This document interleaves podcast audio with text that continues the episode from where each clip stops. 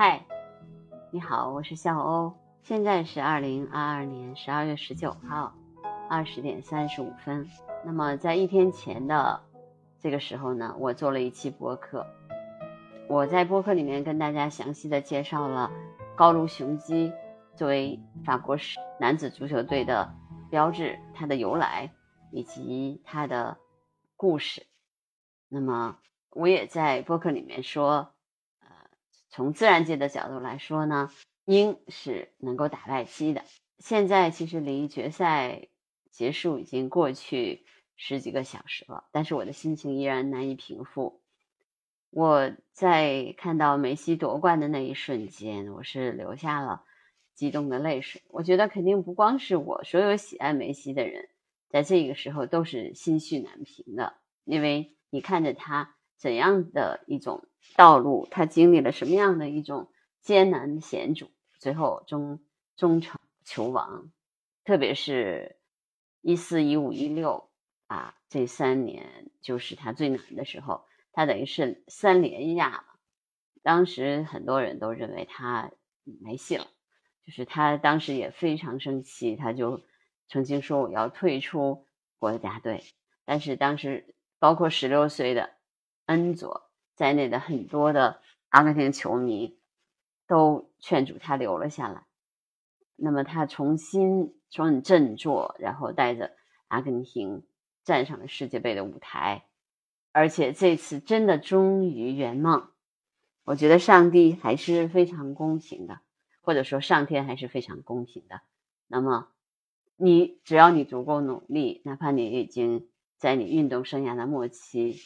在你事业已经不是在顶峰的时候，你依然可以实现你的梦想。那么，在网络上有很多的评论，有人说是啊，梅西本来要下山了，但是遇到了一些问路的孩子，那么他就把孩子们又带上了山顶。我觉得，嗯，这次的阿根廷队也不是一群特别有名，而且不是特别厉害的那种球队，不像当时马拉多纳。呃，那个那个球队，大家都说他有两帽四个二。那一届有玉瓜因啊，那那些非常有名气的人都在队里面，但是可惜的是那届他们没有拿。那阿奎罗当时也在嘛，对，但是他们没有拿冠军，那次是挺遗憾的一件事。但是后来我觉得，嗯，一四年世界杯的时候，其实是他们离冠军。只有一步之遥，但是他们输给了德国。八年啊，整整八年的时间，我觉得梅西真的是经历了太多太多太多太多。嗯，其实他真的一路非常的艰辛，但是因为他很爱足球，也有这种梦想，而且阿根廷人确实是，呃，整个的阿根廷，甚至全世界的球迷都希望梅西夺冠，都希望梅西能够，嗯，获得这个。这个世界杯冠军，我觉得真是这种人心的力量吧。我觉得他他也是有一这种动能或者能量，那么给了梅西这样的力量，所以他们能够在呃两次被扳平的情况下，还能通过点球大战取胜。每一个球员在站在点球点上的时候，脸上的那种表情、那种信心，都是难以呃形容的。他们罚了四个点球，无一射失，可以看出他们夺冠的意志。真的，为了梅西，为了阿根廷，他们拼了。所以我记得那个前面我就说过，大马丁就圣马丁曾经说过一句话，叫“为了梅西死都可以”。我觉得马丁内斯也是一个大心脏的人，历经了多少的坎坷啊，最后才也成就了阿根廷，也成就了他自自己的世界杯之梦。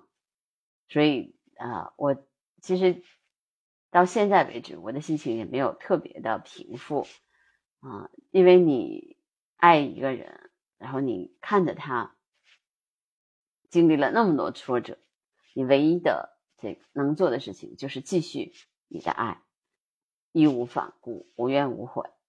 然后当你看到他啊历经艰难，最后达成梦想，我觉得你的。好像我自己的人生也圆满了，真的。如果梅西没有拿这届世界杯，那么我觉得，尽管嗯，他已经是球王，尽管有那么多的人都爱他，他也其实他可能也不需要这个金杯，这个世界杯的这个进球来证明自己。但是当我看到他去亲吻那个金球的时候，我还是觉得，You have a dream, your dream is true。我觉得。我我其实在这个博客里面只有一句话，就是如果你们有梦想，你就去追逐吧，只要你足够努力，哪怕你历尽艰辛，最终你会圆梦。我用这句话来鼓励那些依然在自己梦想的征途上，依然为了追求梦想而不惜努力的人，包括我自己。好，那我今天的博客就到这儿，拜拜。